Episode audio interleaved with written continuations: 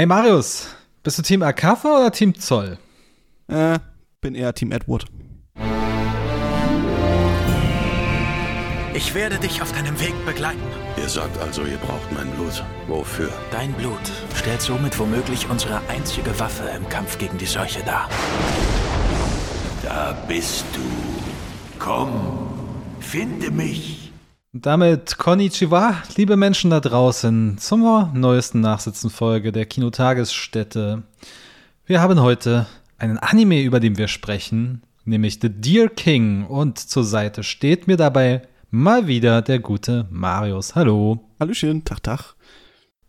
Marius, mal wieder ein Anime, mal wieder ein schöner Anime. Wir sind ja beide Anime-Freunde, oder? Und auch du, als ich dir den Film vorgeschlagen habe, hattest du gesagt, Anime geht immer.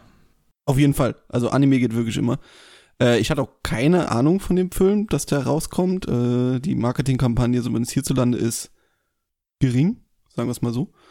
Und äh, da war ich natürlich hellauf begeistert.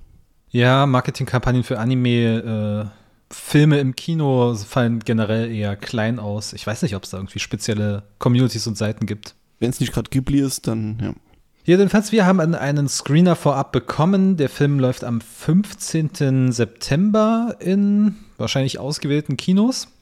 Und ja, wir haben ihn gesehen und wollten euch hier mal unsere Meinung präsentieren, wie wir das so üblich tun. Da stellt sich doch eigentlich ein recht zwiegespaltenes Bild dar. Ne? Also, Marius, du sagtest, du wusstest am Ende des Films nicht, wie du ihn bewerten sollst. Ja, genau. Normalerweise gucke ich einen Film, gehe dann bei Letterboxd und gebe ihm eine Wertung.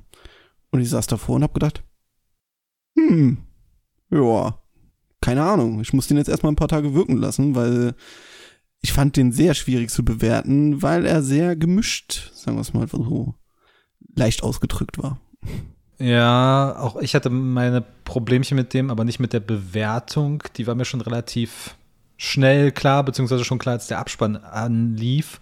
Und die fällt leider nicht besonders gut aus. Aber trotzdem gibt es Aspekte an dem Film, die ich mag. Leider gibt es aber auch einige Schwächen.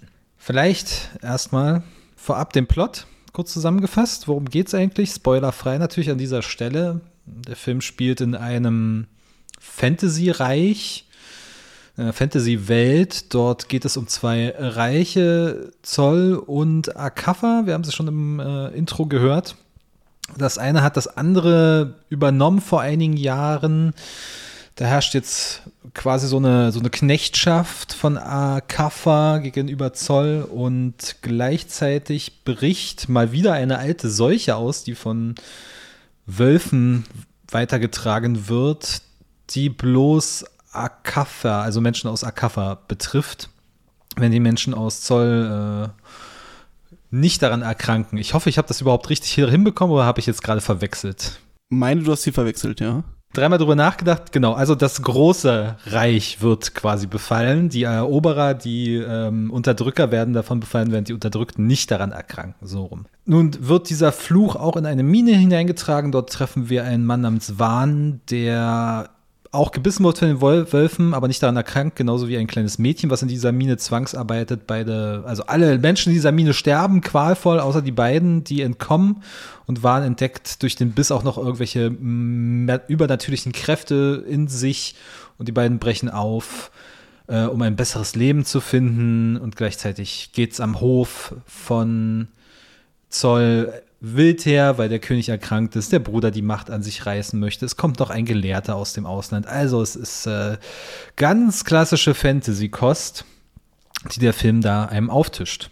Ja, wenn man es runterbricht, ist es tatsächlich äh, sehr geradlinige Fantasy-Kost, aber der Film äh, macht es sich zur Aufgabe, diese eigentlich sehr geradlinige Story so möglichst verschachtelt zu erzählen, wie es nur irgendwie möglich ist. Zumindest hatte ich das Gefühl. Denn der Film beginnt äh, in einer Salzmine. Wir sehen zum ersten Mal dieses Voice-Feeder, das äh, die Leute umbringt. Äh, man sieht den Brutalitätsgrad des Films, der danach nie wieder so hoch ist, so wirklich hoch ist wie am Anfang, aber beginnt schon ziemlich krass, würde ich sagen. Also am Anfang hatte ich so Vibes, so viel Blut wie Berserk und Animationsstil bisschen wie Avatar. Oder an sich moderner äh, Anime-Comic-Look. Und das hat mir sehr gut gefallen, weil der Film spart am Anfang extrem mit Informationen. Also er wirft dich wirklich in diese Welt rein und allein durch die Gespräche zwischen den Leuten musst du jetzt raffen, wer ist hier Sol, wer ist Akafa, Äh, was haben die miteinander zu tun? Wer ist wann? Was ist seine Hintergrundgeschichte? Was sind diese Kräfte, die dort? Was ist diese Pest, die, die quasi wütet? Wer ist hier eigentlich gut? Wer ist böse? Wer ist mittendrin?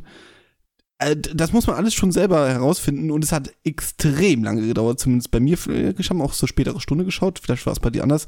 Aber bis ich erstmal dahinter geblickt bin und mir diese Namen alle gemerkt habe und deren äh, Leidens- und Hintergrundgeschichte, da war der Film fast vorbei eigentlich. Nein, das ging mir nicht anders. Das ging mir genau wie dir. Ich hatte, ich war immer wieder überrascht von irgendwelchen Begrifflichkeiten und Namen und es wird sehr viel in den Raum geworfen an irgendwelchen Begrifflichkeiten. Auch erst nach einer Stunde oder anderthalb Stunden tauchen irgendwelche Begrifflichkeiten auf und Namen und Figuren, die man vorher nicht gehört hat und die aber für selbstverständlich erachtet werden quasi in dieser Welt, um sie zu begreifen. Und das ist auch mein großes Hauptproblem mit dem Film, dass er die Exposition sehr schlecht hinbekommt, seine ganze Welt zu erklären das fand ich am Anfang noch nicht schlimm. Ich mag das gern. Also der Film hat sich mal nicht dazu entschieden, jetzt irgendwie mit einem Vorspann oder so ein, so ein Herr der Ringe-Opener quasi äh, die wichtigsten Sachen zu erklären visuell, sondern er hat den deutlich schwierigeren Weg äh, gewählt und zwar allein durch die Gespräche der Charaktere und durch Bilder sollen wir jetzt raffen, was hier abgeht. Das fand ich mutig, muss ich tatsächlich sagen, weil das Ganze basiert ja, glaube ich, auf einer zweiteiligen Novel und das Ganze gepresst in zwei Stunden Film, das ist schon eine Heidenaufgabe und man merkt auch, da ist eigentlich sehr, sehr viel Stoff und sehr, sehr viel Legenden und Worldbuilding hinter. Das alles in zwei Stunden Film zu pressen, ist mutig und dann noch nicht mal einen, äh, einen Opener zu haben, der dir die Welt erklärt oder eine Off-Stimme. Hat halt nur den Nachteil, dass du so damit beschäftigt bist, dir das alles zu merken und zu verstehen, dass du quasi den Film nicht wirklich genießen kannst. Ich finde es aber prinzipiell nicht schlecht. Also es hat ich, ich mag das ja, wenn ich in so Welten geworfen werde und hier lass den Film erstmal laufen und du wirst das schon alles verstehen. Ja, das ist auch was, was ich überhaupt an dieser Geschichte am Film schätze, dass mal eine neue Welt aufgemacht wird, dass er sich bemüht, eine neue originäre Fantasy-Welt zu etablieren, auch wenn die nicht besonders originell ist. Ne? Also es ist ganz klassisch mit äh, mittelalterliches, erinnert so ein bisschen an äh, Euro europäisches Mittelalter, Natürlich auch mit dieser Krankheit, die sehr stark an die Pest erinnert, mit wie die Menschen daran erkranken, wie das aussieht, wenn sie diese äh, Krankheit bekommen. Pusteln und rote Flecken überall am Körper und so weiter. Es ist schon äh, ziemlich unangenehm anzuschauen oder sich vorzustellen zumindest. Aber also die Welt ist, wie gesagt, trotzdem nicht originell und vor allem ist es, wie gesagt, für mich einfach schlecht erklärt. Also klar, dieser Ansatz, dass es sich allein aus den Gesprächen ergibt, ist erstmal prinzipiell lobenswert, aber er ist nicht gut durchgeführt. Du musst dann trotzdem ein bisschen expliziter in den Dialogen werden. Du kannst auch gerne ein bisschen visuell mit einsetzen. Ne? Ich meine, die Menschen, also dass da überhaupt dieser eine äh, Hof Magier, wenn man das so will, der ist ja nicht direkt Magier, aber der, ähm, der spielt eine wichtige Rolle, dass der aus dem unterdrückten Reich stammt, aber am Hof der Unterdrücker dient, das hat sich mir erst eine halbe Stunde, nachdem der aufgetaucht ist, erschlossen. Ja, ich habe auch manchmal gedacht, die Synchro hat jetzt einen Fehler gemacht. Also ich habe die Namen so halbwegs zugeordnet, dann sagen die irgendwas und ich denke mir, hey, nee, Moment mal, hat das jetzt die Synchro durcheinander gebracht? Das war doch andersrum. Also ich hatte wirklich, also wenn es auch nur zwei Reiche sind, trotzdem, wenn die jedes Mal Soul mit irgendeinen Begrifflichkeiten um die Ohren geworfen wird oder die stehen dafür und dann Ashaka, äh, mit den und den Begrifflichkeiten äh, assoziiert werden und dann tauscht das mal ab und zu, beziehungsweise was ja an für sich auch nicht schlecht ist, der Film macht gerade diesen Reichen, also bei den Personen nicht so stark, aber bei den Reichen nicht in gut und böse. Oder wenn, dann nur böse. äh, also die Reiche an sich sind jetzt nie so dargestellt, dass das eine jetzt die Guten sind und die einen die Schlechten und hier kämpfen gerade die Unterdrückten zwar gegen die, äh, gegen die Unterdrücker, ja, aber mit welchen Mitteln und so, das ist schon alles, äh, nicht alles schwarz-weiß denken. Und auf beiden Seiten sind schwierige Charaktere, sage ich mal. Äh, ja, das auf jeden Fall, auch wenn die Figuren, sag ich mal, abseits dieses Heilers und äh, unseres Helden und vielleicht noch des kleinen Mädchens, aber naja, das, aber blenden wir die mal aus. Ähm, aber unser Held und de, der Heiler, das sind so die eigentlich die Figuren, die am ehesten ausgebaut werden und interessant werden. Okay, es gibt noch diese Assassinen, die ganz cool ist, aber im Prinzip sind das alles klassische, klassische Fantasy-Stereotype und das ist auch völlig in Ordnung. Es ist jetzt, du sagst es richtig, nicht dieses Herr der Ringe, schwarz-weiß, sind die Guten, hier sind die Bösen, es sind halt alles irgendwie gewaltbereite, rachsüchtige Menschen und darum geht es ja auch so ein bisschen in der Geschichte, dieses permanente Rache haben wollen und ähm, sich Vergeltung üben möchten und so weiter und dass das überwunden werden muss. Das ist ja so am Ende die, die Konklusion. Das macht es auch ein bisschen schwierig, äh, welche Moralvorstellungen wir quasi da aufweisen. Ähm, in dem Sinne, dass wir gewohnt sind in so einer ordinären Fantasy-Welt, dass hier gut gegen böse kämpft quasi und dass man für ein Reich quasi ist oder für eine Gruppe. Hier ist man eher für die einzelnen Personen, wobei. Die einfachen Leute. Ja, ja genau. Äh, wobei tendenziell wird das Unterdrückerreich positiver dargestellt. Also man hat eher Mitleid mit diesen Leuten, weil die halt dieses Voice wieder abbekommen und äh, äh, reihenweise sterben gleichzeitig darf man auch nicht vergessen, dass die halt äh, Sklaven halten in der Salzmühle und äh, gerade hier die Diktatoren sind des Reiches. Aber man muss auch Mitleid empfinden, weil sie halt alle abgeschlachtet werden von den anderen. Äh, ja, schwierig. aber auch da schafft's, das schafft der Film meines Erachtens nicht, weil er eben nicht ja. zeigt, wie die einfachen Leute an diesem Wolfsfieber zu leiden haben, sondern dass es halt die ja, geistlichen. Die Kinder, die Kinder später.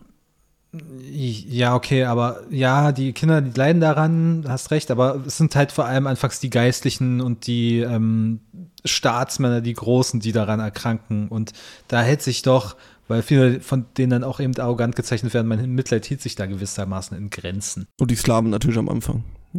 Vielleicht erstmal, was vielleicht auch dem Film nicht unbedingt gut getan hat, ist, dass er gleich am Anfang, in den ersten paar Minuten, hat er bei mir direkt Assoziationen geweckt an einen großen Klassiker, mit dem er sich dann in meinem Kopf die ganze Zeit messen musste, nämlich Prinzessin Mononoke. Ja. Ich fand, also das ist wirklich extrem offensichtlich, wie sehr dieser Film Prinzessin Mononoke äh, ähnelt, mit dieser Krankheit, die sich in so einem violett-braunen Schleim äußert, mit der ganzen Welt, die aufgemacht wird, mit den Konflikten zwischen den Parteien mit natürlich auch diesem Hirschmotiv. Ne? Der, Film heißt ja Der Hirschkönig, weil unser Protagonist äh, im Gegensatz zu allen anderen Menschen dort imstande ist, die Hirsche, die es dort gibt, zu zähmen, auf ihn zu reiten. Die sind sehr agil und dadurch äh, hat er quasi den Bewegungsvorteil gegenüber äh, vielen anderen. Und ja, auch dieses ganze Fantasy-Mysterium, was da natürlich aufgebaut wird. Und da der, kann der Film eigentlich nur verlieren im Vergleich. Mm, ja, äh, klar. Also gegen Prinzessin Mononoke verliert so alle, ziemlich alles, meiner Meinung nach. Und äh, es sind ja ehemalige Leute vom Studio Ghibli zumindest beteiligt. Das sieht man. Äh, dazu kommen wir gleich noch, ähm, was die Optik angeht. Äh, ich denke mal, da geht's eher in die Lobesstimmen rein. Aber äh, ja, wie gesagt, ich war immer so im Zwiespalt, weil ich mochte das alles, was dort passiert. Ne? Ich, ich mag auch eine ordinäre Fantasy-Welt, wenn sie mir schön präsentiert wird.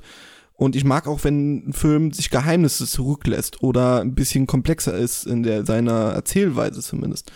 Äh, was ja dann so auch so ein bisschen diese eher einfache Welt übertünchen will, quasi. Also, ne, einfache Geschichte kompliziert erzählt, soll kompliziert wirken oder komplex, sagen wir es mal so.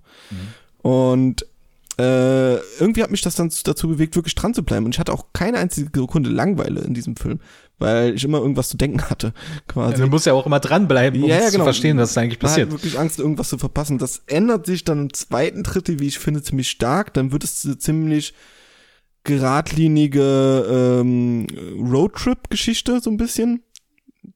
So im zweiten Drittel, wie ich finde wo dann wirklich diese Assassinen und der, unser Hauptprotagonist und dieser Arzt aufbrechen.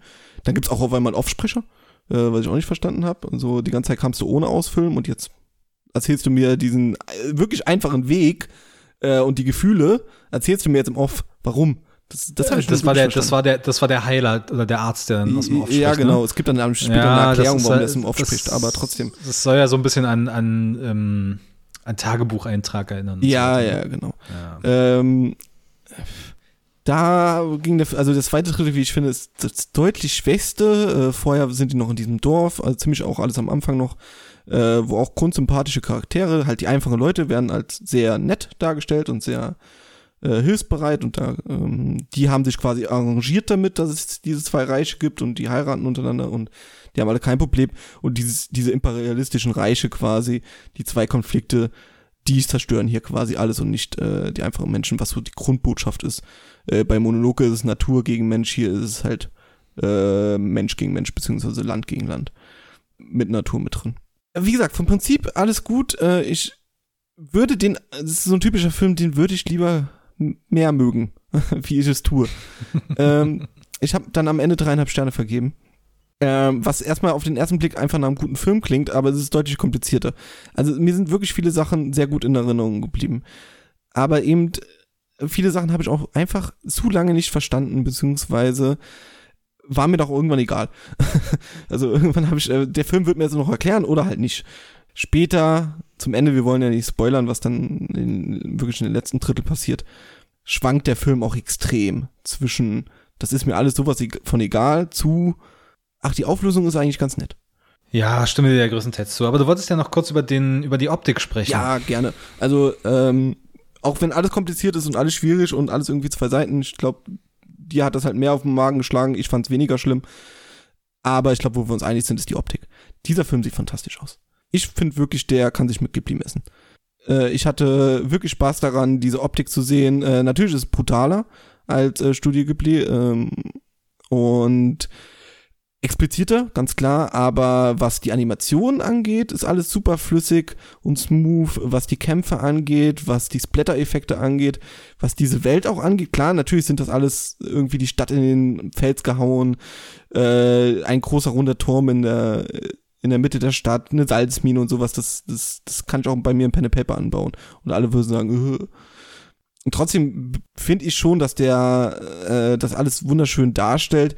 Ihm fehlt nur der Detailgrad eines Studio Ghiblis. Also da ist nicht an jeder Ecke irgendwas, was im Wind flattert da irgendein kleines Figürchen, was irgendwelche Faxen macht oder sonst irgendwas, was halt überall, also bei Ghibli wuselt es ja quasi überall.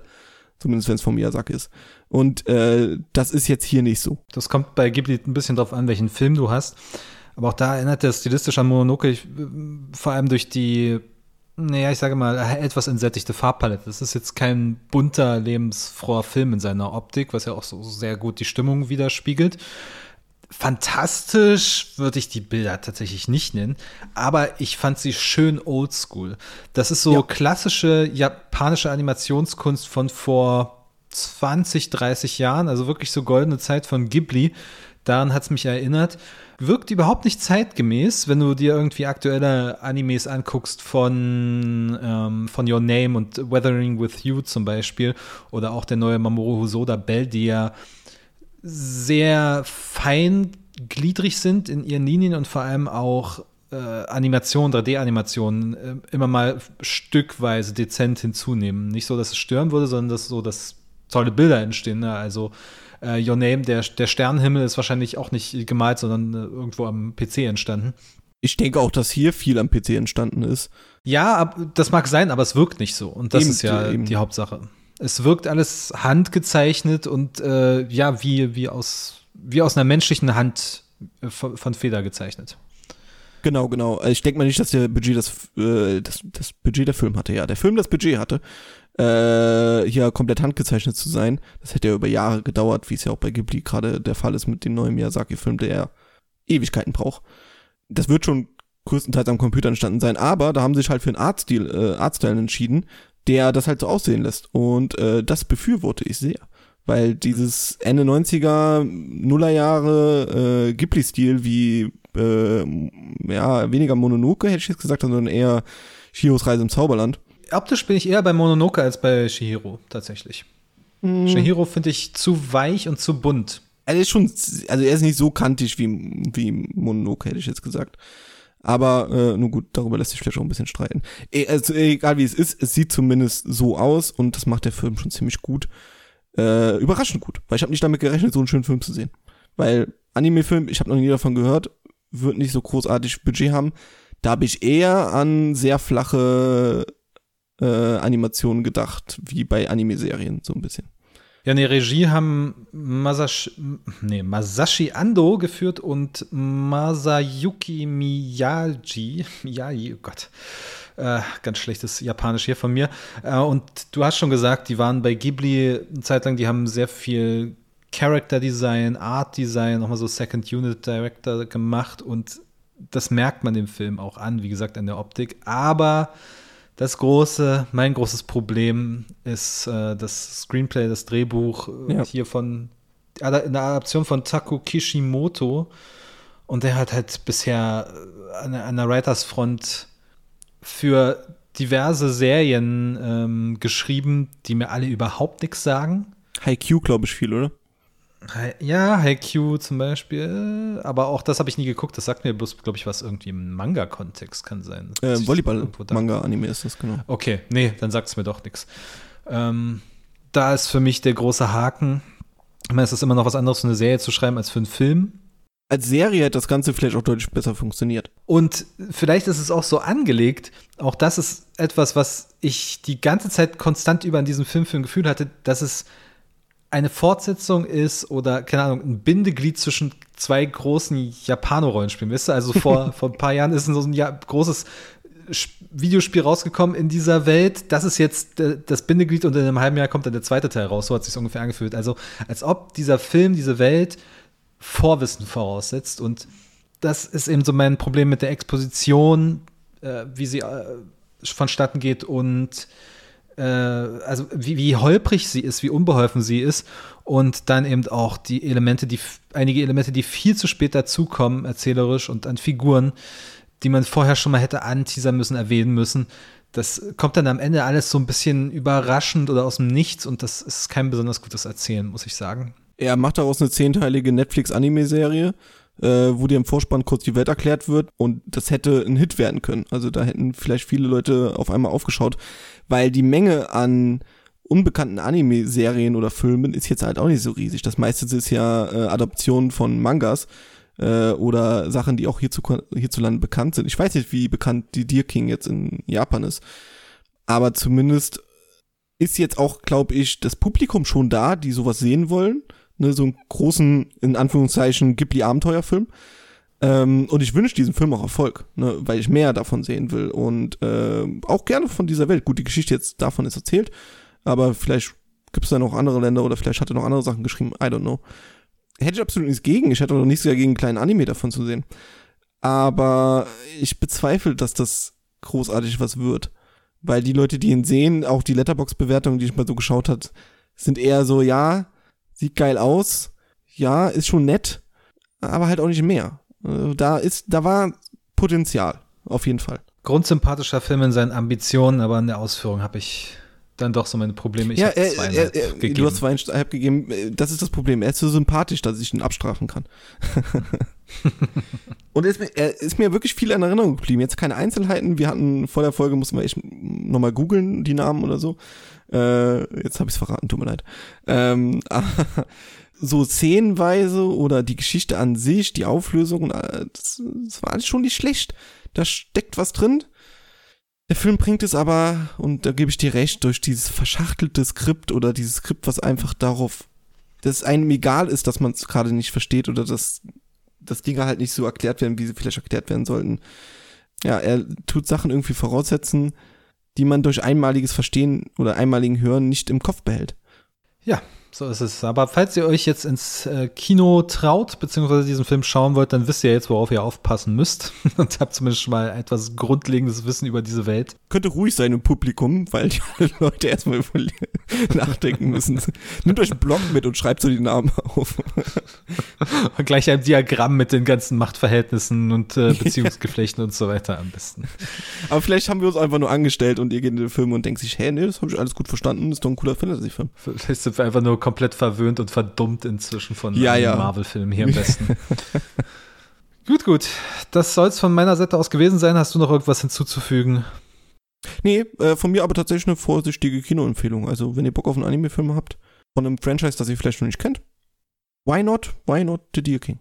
Dann vielen Dank euch da draußen. Viel Spaß bei The Deer King im Kino oder wenn er dann auf DVD raus ist. Oder auch nicht, je nachdem, ob ihr ihn schauen wollt. Und wir hören uns nächste Woche wieder.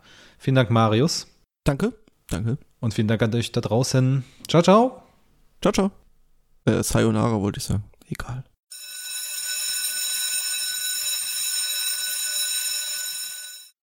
Bist du Team Akafa? Nee, war es Akafa? Ja, ne? Jetzt so was. Auch guter Opener.